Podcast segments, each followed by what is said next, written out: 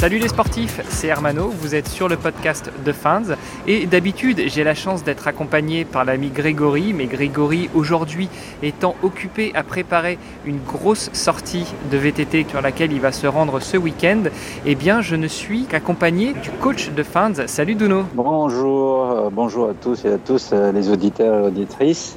Bienvenue euh, sur le podcast pour la suite euh, des entraînements de cette semaine. On est avec vous et on est ravis aussi de partager euh, nos entraînements donc avec quelques idées en place. Bah justement, vu qu'on parle de partager les entraînements, tu me disais en off que la semaine pour Fans a commencé sur les chapeaux de roue, même si c'était une semaine un peu plus détente que la semaine dernière. Hein. vous observez avant l'objectif du marathon de Berlin un cycle plutôt 1-1, c'est-à-dire une semaine de charge, une semaine où on décharge un peu et après on repart sur une semaine encore de charge. Donc cette semaine c'était un peu plus détente malgré tout. Elle a commencé sur les chapeaux de roue avec une grosse sortie longue. Tu peux nous en dire plus sur cette sortie longue? Effectivement, en fait, on a fait euh, une sortie longue, euh, bien sûr, pour commencer la semaine. Donc euh, sur le, le, le, socle de l'entraînement, c'est 3 fois 10 km. Donc le premier 10 km en 41 minutes le deuxième, euh, c'est en 40 et le troisième en 39.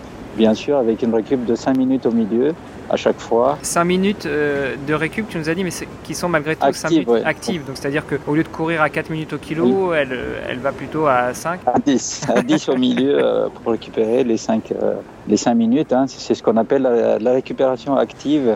Donc on continue quand même à mobiliser un petit peu, pas trop descendre, parce que c'est difficile de repartir si on s'arrête on s'arrête sur place, on fait ici, on est statique. Après, le but, c'est de maintenir l'athlète. Il faut pas trop descendre pour que le rythme cardiaque descende. Donc, euh, on continue quand même à être active et puis euh, pour bien repartir après parce qu'on sait que euh, ce genre de choses est utile à l'entraînement. Donc ça permet aussi de récupérer un petit peu euh, entre les, les, les, blocs de 10 km. Après euh, cette grosse sortie longue qui a marqué le début de la semaine, vous aviez une semaine un peu plus light, mais malgré tout avec un ou deux entraînements par jour, mardi, mercredi et jeudi, c'est ça? C'est ça, on a continué le lendemain avec une petite sortie, hein, footing light, light pour la récup. Et ensuite, mardi, on est revenu au travail, on avait 2 minutes x 15 x 2 donc un rythme de 19 à l'heure.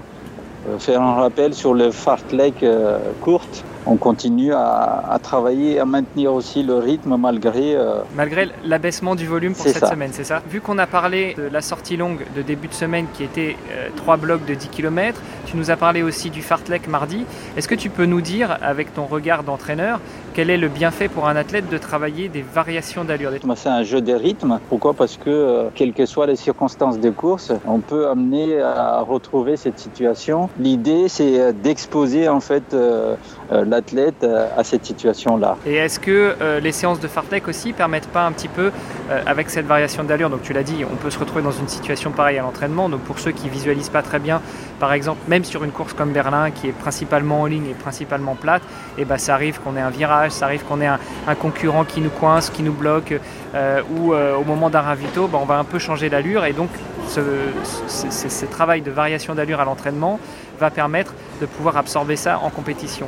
Mais est-ce que le fartlek aussi permet pas un petit peu de travailler sur l'aspect cardiovasculaire et musculaire pour avoir de la relance justement? Oui, c'est exact Mano. En fait, ça nous permet aussi euh, de travailler le, développement de cardio pulmonaire hein, pour avoir cette capacité de tenir euh, pour avoir cette euh, capacité aussi de relancer aussi euh, dans des moments difficiles, parce qu'on sait que plus on avance dans la compétition, plus on est fatigué. Donc ça nous permet d'avoir certaines marges dans la vitesse. ça permet aussi de travailler sur le métabolisme. En fait, ça joue un rôle important aussi. Et malgré tout, en plus de ces séances de fractionner ou de fartlek, est-ce que vous avez aussi des séances d'une traite à une seule et même allure où euh, Fans va, aussi s'entraîner cette fois-ci à maintenir une allure précise? Oui, oui, ça en fait partie euh, de, de, recherche de l'entraînement qu'on a. Euh, on, met ça aussi dans l'entraînement, hein, des, séances d'allure par exemple. On part d'emblée à, une allure, admettons, on part d'emblée, on part à 14 à et on maintient jusqu'à la fin pour un petit footing. Hein. Un footing, euh, c'est ce qu'on appelle euh, d'endurance fondamentale.